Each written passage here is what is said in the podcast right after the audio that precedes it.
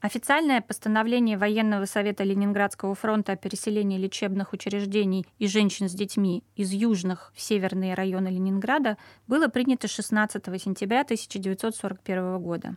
Но стихийное переселение началось уже после первых обстрелов. Заведующий сектором печати Ленинградского горкома ВКПБ Гришкевич вспоминал в начале 1942 года, как вечером 6 сентября 1941 после обстрела района завода имени Ленина он встретил у трамвайной остановки толпу с узлами и чемоданами. Все стремились уехать в Петроградский район.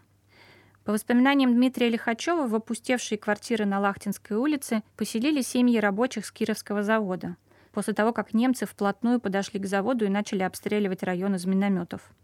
У них не было ни припасов, ни вещей, которые можно было выменить на еду. Кроме того, в Ленинград приезжали эвакуированные из пригородов и других городов Ленинградской области. Эти люди не имели возможности получить продовольственные карточки.